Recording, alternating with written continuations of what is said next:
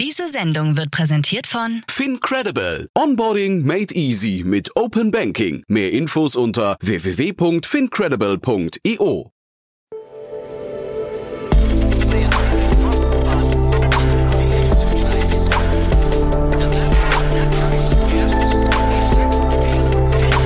Startup Insider Daily. Investments und Exits. Herzlich willkommen zu Startup Insider Daily. Mein Name ist Jan Thomas und das hier ist unser Format Investments und Exits. Jeden Morgen hier die wichtigsten Investorinnen und Investoren aus Deutschland, Österreich und der Schweiz. Ja, wir sprechen über Finanzierungsrunden, über Exits und über alles, was wichtig ist oder wichtig wird aus Sicht der Investorinnen und Investoren. Heute zu Gast ist Katharina Neuhaus von Vorwerk Ventures und äh, ja, wir haben zwei tolle Themen besprochen, finde ich. Eins aus Deutschland, das kennen wir auch schon hier aus dem Podcast, ist aber schon eine Weile her und dann eins aus London, auch sehr spannend, muss ich sagen. Äh, dazu aber gleich mehr. Jetzt, wie gesagt, Bühne frei für Katharina Neuhaus von Vorwerk Ventures. Werbung. Sei dabei beim HTGF Family Day am 11. und 12. Juni in der Station Berlin. Für zwei Tage voller Inspiration und Business. Tauche ein in ein einzigartiges Netzwerkerlebnis mit bis zu 1500 Teilnehmenden. Erkunde das innovative Seed- und Later-Stage-Portfolio des Hightech Gründerfonds. Lass dich vom vielseitigen Programm inspirieren und knüpfe wertvolle Kontakte. Sichere dir jetzt dein Ticket. Mehr Informationen findest du unter www.family-day-htgf www.startup.de. Startup Insider Daily. Investments und Exits. Ja, da freue ich mich sehr. Katharina Neuhaus wieder hier von Vorwerk Ventures. Hi Katharina. Hi Jan, freut mich hier sein zu dürfen. Tolles Versprechen. du, äh, ich habe gerade euren Namen, also Vorwerk Ventures, gerade in dem, äh, ich würde fast sagen, Podcast des Jahres, ne, der OMR Rabbit Hole Podcast, die Summer Story, seid ihr gerade gefallen, irgendwie im Kontext von HelloFresh. Muss man euch ja erstmal quasi im Nachhinein noch, wahrscheinlich acht Jahre her oder so, weiß gar nicht, äh, gratulieren, ne? Toll. Ja, Wahnsinn, Wahnsinn. Ja, ich, ich bin noch nicht ganz durch, deswegen habe ich es noch nicht gehört, aber die, äh, die Glückwünsche gebe ich gerne an meine Kollegen, unter anderem Dirk und Norbert weiter, die natürlich damals das Investment gemacht haben und äh, ja, super spannende Story auf jeden Fall. Total. Und ähm, ja. ja, lohnt sich bestimmt den Podcast auch zu hören. Den Podcast muss man auf jeden Fall gehört haben. Ich hatte ja Florian Rinke jetzt hier auch gerade zu Gast. Ist wirklich, also ist so ein, so ein, ich glaube, ein nostalgischer Trip durch äh, 10, 15 Jahre Startup-Geschichte. Muss man auf jeden Fall mal reingehört haben und dann bleibt man, glaube ich, auch dabei. Ne? Aber wir reden jetzt über aktuelle Themen. Äh, bevor wir anfangen, ein paar Sätze zu euch, würde ich sagen. Ne? Ja, super gerne. Danke, Jan, dafür. Genau. Also erstmal ganz kurz, wer wir sind. Äh, Vorwerk Ventures, äh, der Name sagt schon, ursprünglich mal Teil der Vorwerk-Gruppe, mittlerweile in Berlin ansässig, äh, unabhängiger VC-Fonds mit einem Fokus auf Early Stage Ventures, heißt so viel wie ja Fokus auf äh, Investments in Höhe von 1 bis 5 Millionen Euro initial ähm, und dann eben auch historisch betrachtet super viel im Consumer-Bereich, alles was in einer, irgendeiner Form das Leben eines Menschen bereichert, gesünder, äh, schöner etc. macht, sage ich immer, ähm, aber auch eben irgendwie net positive sich auf die ähm, Gesellschaft auswirkt. Also ich glaube, mich, uns kann man ganz gut mit ähm, ja Consumer und Climate verbinden. Wie gesagt, Climate kommt jetzt sozusagen in unserem neuesten Fonds, den wir letztes Jahr geraced haben, hinzu und äh, ja, freuen uns da über jegliche äh, Kontaktaufnahmen sozusagen.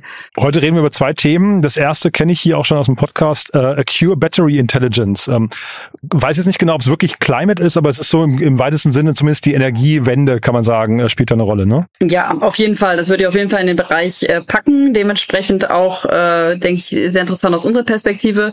Ähm, wir sprechen, wie du richtig sagst, über Acure äh, Battery Intelligence. Ist in dem Fall ein Unternehmen aus Aachen, was 2020 gegründet wurde.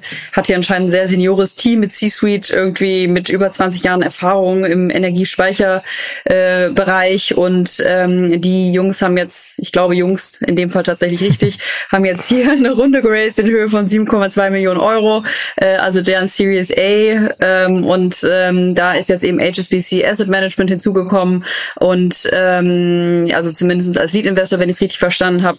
Und ja, existierende Investoren wie Blue Bear, Capital, Capnamic sind da mitgezogen. Die äh, Jungs von Capnamic und Jungs und Mädels hatten damals die Seed-Runde angeführt mit 2,3 Millionen. Zwischenzeitlich gab es dann auch nochmal eine, ja, ich weiß gar nicht, Series A. Dementsprechend weiß ich jetzt gar nicht, ob das wirklich jetzt eine Series A oder wie man die Runde nennt, in, mit äh, 8 Millionen dann auch nochmal geraced. Also insofern mit 18,5 Millionen schon relativ viel im Tank sozusagen. ähm, und ähm, ja, ich fand das Thema super spannend, weil äh, es sich hier um ja eigentlich an Batterie-Analytik-Plattform handelt.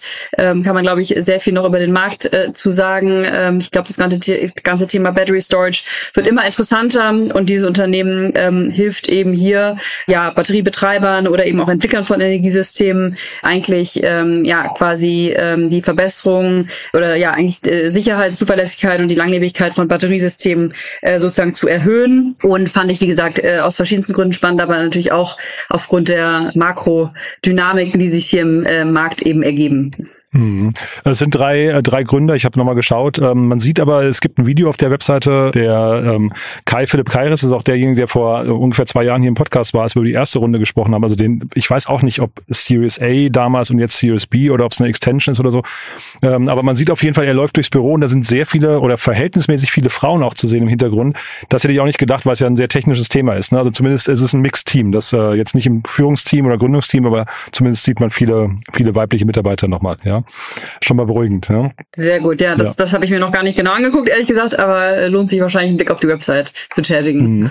Und äh, tatsächlich, also was mich gewundert hatte, also wie gesagt, vielleicht ist die Erklärung, es ist eine Extension, weil äh, liegen ungefähr zwei Jahre dazwischen äh, damals acht Millionen, jetzt acht Millionen. Das heißt, äh, wenn es keine Extension wäre, hätte jetzt die, die ähm, zumindest die, entweder das Finanzvolumen ist, der Finanzbedarf ist nicht so hoch, ne? Oder man hat so das, tatsächlich das Gefühl, dass das Thema vielleicht ein bisschen, was nicht Rückenwind verloren hat. Ich weiß gar nicht, wie siehst du das?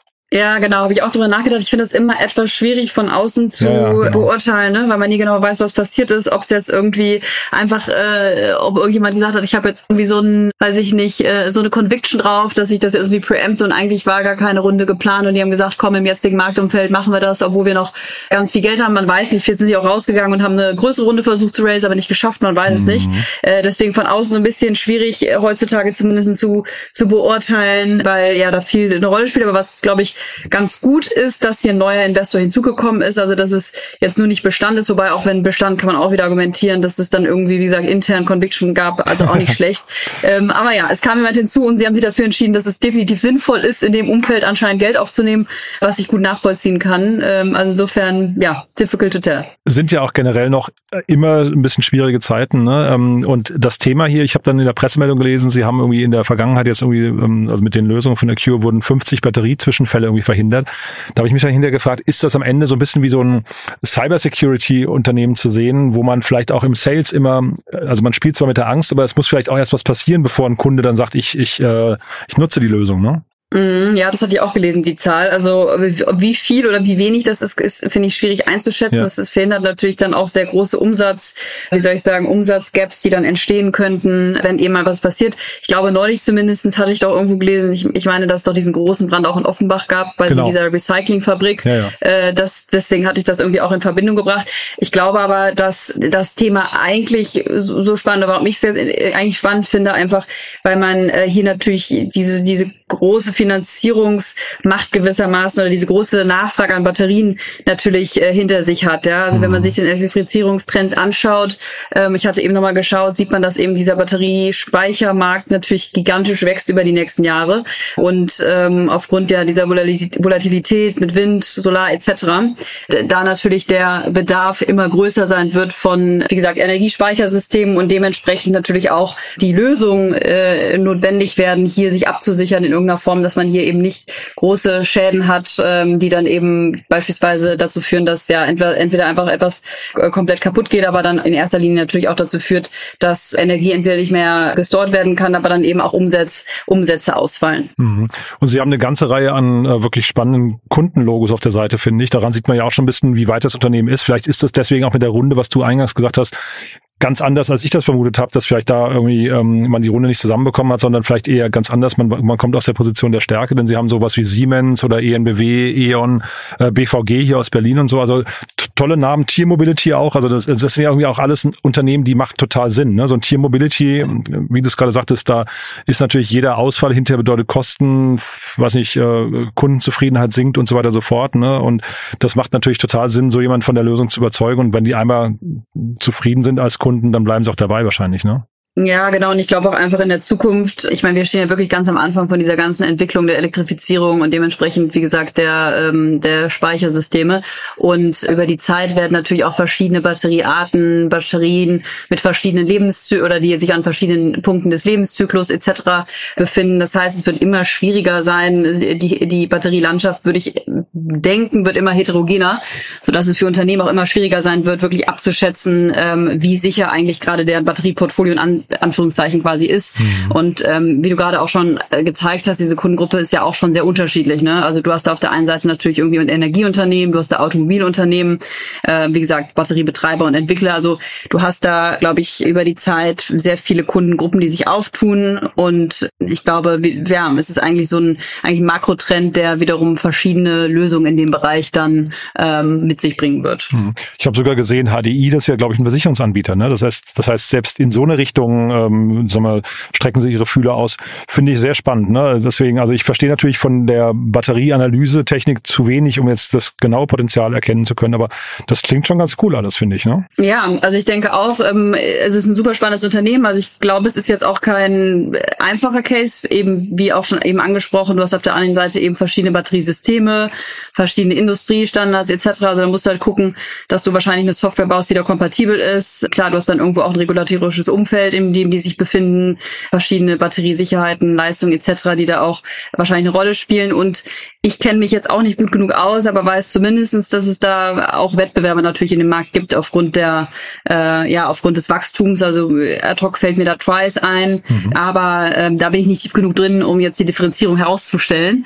Mhm. Ich will nur damit sagen, es gibt auf jeden Fall da einige, die sich da auch positionieren und äh, diesen ja attraktiven Markt dann auch besetzen wollen. Ein Indikator, wie es im Unternehmen geht, ist ja auch immer die, sag mal, die Anzahl der offenen Jobs und so weiter. Und dann äh, war ich auf der Karriereseite von denen, habe gesehen, die bieten also die, die Anzahl der offenen Jobs habe ich gar nicht gesehen, aber sie, die, die Menge der Workplaces, die sie anbieten, ist, äh, ist schier unglaublich. Ich glaube, das sind so 20 verschiedene Orte, ne? Von Tallinn angefangen, USA, Germany natürlich, Netherlands, Estonia, ähm, äh, habe ich ja gerade gesagt, Brasilien, UK, France. Also die sind wirklich da schon scheinbar sehr, sehr international aufgestellt, was ja irgendwie auch, also für so ein junges Unternehmen relativ cool ist, ne? Ja, sehr, das wusste ich zum Beispiel auch wieder nicht. Hast, du hast äh, sehr gut recherchiert, muss ich sagen. Ja, das ist ja ein spannendes Thema. Ne? Ich, ich vermute auch, wir haben die demnächst noch mal im Podcast. Ich weiß es offen gestanden nicht, aber da die schon mal hier waren, äh, so ein Follow-up zu machen, dann so über Learnings zu sprechen, was in zwei Jahren passiert ist, ist immer sehr spannend, finde ich. Ne? Also von daher mal gucken, ja.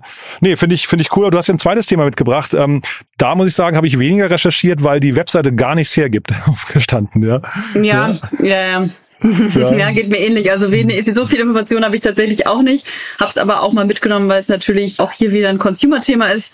Äh, in dem Fall oder beim zweiten Thema sprechen wir jetzt hier eben über Communion, ein Startup aus London, das jetzt auch dieses Jahr tatsächlich erst gegründet wurde. Ähm, und die haben jetzt gerade eine Pre-Seed in Höhe von 2,5 Millionen, jetzt bin ich mir gar nicht sicher, Pounds oder Euros geraced. Frage, also äh, eigentlich relativ groß, äh, vor allem im jetzigen Umfeld. Ja, Pfund sehe ich hier gerade, ja. Mhm. Pfund, ja, macht Sinn. Und äh, reingegangen sind eben Target Global, die ja unter anderem auch Revolut gebackt haben, äh, Uncommon Creative Studio, die ich jetzt nicht kannte, und dann eben dann doch einige äh, Angels, die man kennt, äh, wie zum Beispiel Greg Marsh, ähm, der hier, ich weiß gar nicht, wie man es ausspricht, Nose, Nose gegründet hat, ja, so eine Personal Frage. Finance App, also tatsächlich auch jemand im Fintech-Space. Und äh, Max Bofaga, ähm, der Gründer von Finemize, ähm, kennt vielleicht auch der ein oder andere Hörer an Cherry Backed Venture, was aber auch schon verkauft wurde, die ähm, ja so eine Retail Retail Investing Content Plattform sind. Und ähm, ja, das Team scheint hier sehr erfahren zu sein. Ein äh, Team, was sich wohl durch seine Zeiten bei Habito kennt. Ich kannte das vorher jetzt auch nicht, so ein Digital Brokerage Service. Ein äh, Startup, was schon ja über 80 Millionen US-Dollar geraced hat. Und da haben die sich wohl alle kennengelernt ähm, und dann auch irgendwann entschieden, eben was eigenes zu gründen. Und äh, in dem Fall ist es eben ein Unternehmen, was eigentlich Nutzern helfen möchte, äh, Nutzer und Nutzerinnen ihr Verhältnis zum Geld eben zu verbessern, ein finanzielles Polster eben aufzubauen. Und ähm, ja, fand das eigentlich so in, in dem Sinne ganz interessant, dass wir natürlich hier auf der einen Seite auch ja irgendwo ja auch ein Thema haben, was wahrscheinlich auch durch die jetzige wirtschaftliche Lage irgendwo befeuert wird. Also Dinge werden natürlich durch Inflation immer teurer. Ich hatte irgendwo Zahlen gelesen, muss ich gleich nochmal schauen, wie hoch eigentlich das, ähm, ja, hier, hier, hier steht's ja, 94 Prozent der befragten 18- bis 40-Jährigen hat bestätigt oder hat angegeben, dass sie Geld unter Geldsorgen leiden. Ähm, also insofern scheint es ein Thema zu sein, was sehr viele junge Leute beschäftigt. Und ja, das fand ich ganz interessant, aber auf der anderen Seite eben auch, dass es natürlich da schon einiges an Competition Competition gibt und ähm, ich noch nicht ganz genau weiß, wie dieses, wie dieses äh, Produkt helfen soll, aber tatsächlich ähm, ja eine ganz, ganz starke Runde in dem jetzigen Marktumfeld. Mhm, total. Ich fand das auch spannend, ähm, dass sie sich von Habito kennen. Ne? Das ist irgendwie, ähm, also ich kannte das Unternehmen vorher auch nicht, habe mir die da auf Crunchbase angeguckt, 88 Millionen Dollar eingesammelt. Ähm, das ist natürlich, glaube ich, ein cooler Indikator für, äh, für Investoren, ne? wenn da so ein Team irgendwie geschlossen, also so habe ich es zumindest verstanden, geschlossen dann weiterzieht und was Neues baut. Ne? Da hat man als Invest Investor wahrscheinlich relativ wenig Fragen. Ja, genau. Also vor allem, wenn es eben eine oder wenn es ein Team ist, was natürlich schon mal in einer ähnlichen Industrie gearbeitet hat, aber dann auch, wenn es sich eben so lange kennt und schon sehr viele schlechte und gute Zeiten zusammen durchgemacht hat, ist das, glaube ich, ein sehr, sehr gutes Zeichen. Also insofern, äh, ja, klingt sehr spannend. Ich, genau. ich war inhaltlich jetzt, ähm, wie gesagt, man kann jetzt, die, die Webseite ist genau eine Seite oder eine halbe Seite, ne? da sieht man wirklich gar nichts, da sieht man einen Screenshot von, der, von, irgendeiner, von irgendeiner App. Ähm, gibt jetzt nicht wirklich viel her. Ich war, ist für mich nicht ganz klar, ob die wirklich ein Need treffen, auch wenn die, wenn ich jetzt die Sorge hier mhm. von, sagen wir, der Generation Social Media, wo dann die, was die Träume auch groß sind, man möchte viel investieren, hat dann natürlich immer Geldsorgen, wenn, äh, das kann ich schon nachvollziehen, aber ich weiß auf der anderen Seite nicht, ob das nicht hinter eine Sache ist, die dann irgendwie von den N26s oder, oder äh, ja. Trade Republics dieser Welt eigentlich gelöst werden können mit irgendwelchen Sparplänen. Ähm, ob es jetzt hier eine eigene App nochmal für braucht und du weißt ja selbst, Kundenakquise kosten mega teuer immer für sowas, ja.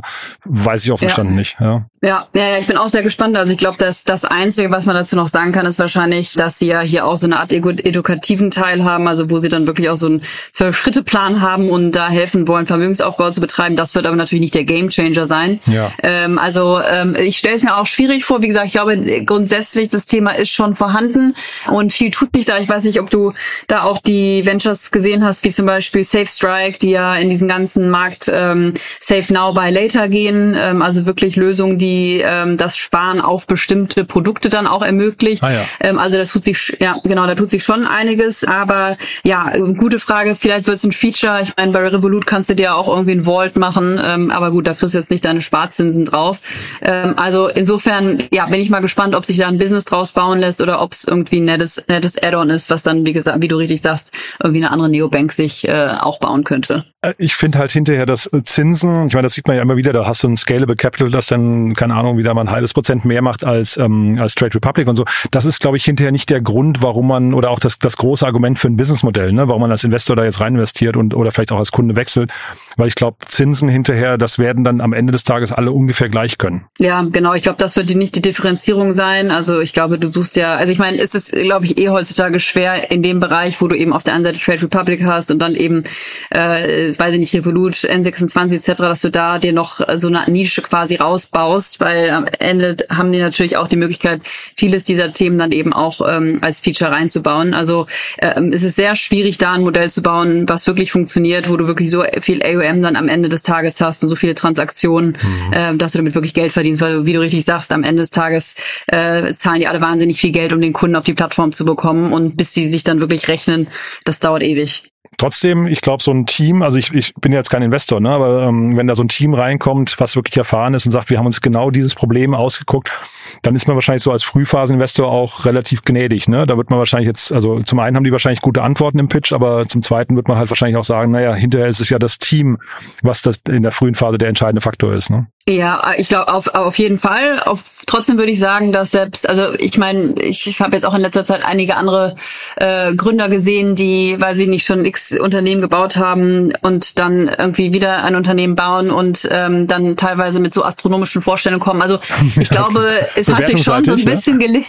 Ja, beispielsweise. Ja. Ich glaube, es ist jetzt nicht mehr so, dass einfach nur noch blind auf einen äh, Gründer gesetzt wird, aber klar macht's das deutlich leichter. Und ich glaube, in dem Fall äh, würde ich auch stark davon ausgehen, dass die Gründer Gründer ein ganz klares Konzept haben und sich jetzt nicht nur hingesetzt haben und äh, gesagt haben, ach komm, äh, wir äh, räumen jetzt hier irgendwie den ähm, Savings-Markt auf, sondern da wird schon was hinterstecken, sonst glaube ich nicht, dass da Geld geflossen wäre. Ähm, aber ja, um es abzuschließen, du hast natürlich vollkommen recht, dass man so einen gewissen Vertrauensvorschuss bestimmt zum gewissen Teil auch bekommt. Mhm. Legen wir mal auf Wiedervorlage, würde ich sagen. Gucken wir mal im halben Jahr vielleicht nochmal ja. hin, was da, was sich da entwickelt hat. Ne? Cool. Du, dann tolle Themen. Äh, vielleicht zum Abschluss nochmal ein paar Sätze zu euch. Wer darf sich melden bei dir? Ja, wie immer sehr gerne jegliche Person, die ähm, entweder schon was im Consumer- oder Climate-Bereich gegründet hat oder überlegt, dort was zu machen.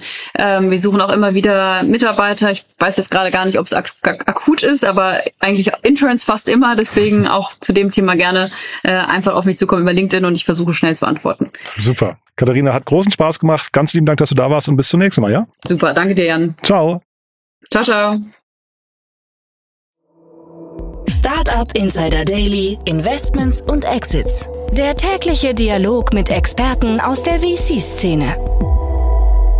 Ja, das war Katharina Neuhaus von Vorwerk Ventures und das war Investments und Exits für heute. War cool, ne? Hat mir großen Spaß gemacht. Cure bleiben auf jeden Fall dran. Ich kann mir gut vorstellen, dass die demnächst nochmal hier im Podcast zu Gast sein werden. Und dann sprechen wir nochmal über die ganzen Fragen, die ich gerade mit Katharina aufgeworfen hatte. Ist auf jeden Fall ein cooles Unternehmen. Ich fand die damals im Podcast wirklich schon sehr beeindruckend. Wir können ja die Aufnahme von vor zwei Jahren mal verlinken im Podcast. Wer da reinhören möchte, findet auf jeden Fall den Link jetzt in den Show Notes. Und auch generell vielleicht der Hinweis, wenn ihr mal so eine Folge finden möchtet, dann findet ihr auf unserer Plattform alle Folgen, die bei Startup Insider jemals veröffentlicht wurden. Das sind mittlerweile über 2000 Stück. Also im konkreten Fall könntet ihr also Acure zum Beispiel ins Suchfeld eingeben und findet dann zum einen das Profil von Acure. Ihr findet aber dort auch natürlich den Podcast, den wir mit ihnen aufgenommen haben und dann hoffentlich dort auch demnächst eine zweite Folge. Ja, das war's von meiner Seite aus. Euch einen tollen Tag. Vielleicht hören wir uns nachher nochmal wieder und falls nicht nachher, hoffentlich spätestens morgen. Und kurzer Shoutout nochmal an die Kollegen von OMR und vor allem Florian Rinke. Wie gesagt, OMR Rabbit Hole, die Samba Story, unbedingt mal reinhören, ist wirklich ein großartiger Podcast, kann ich euch nur empfehlen. Ich habe also bis jetzt alle Folgen durchgehört, mit wirklich viel Spaß dabei gewesen und Florian war ja auch gerade hier erst zu Gast und hat äh, noch ein paar Hintergründe erzählt. Also auch das findet ihr über die Plattform, wenn ihr Florian Rinke eingebt auf unserer Plattform www.startupinsider.de, dort Florian Rinke in den Suchstitz eingibt, dann findet ihr dort mit ziemlicher Sicherheit auch die Samba Story. Ja, das war's jetzt wirklich von meiner Seite aus. Genießt den Tag, vielleicht hören wir uns nachher nochmal wieder und falls nicht nachher, hoffentlich spätestens morgen. Bis dahin alles Gute. Ciao, ciao.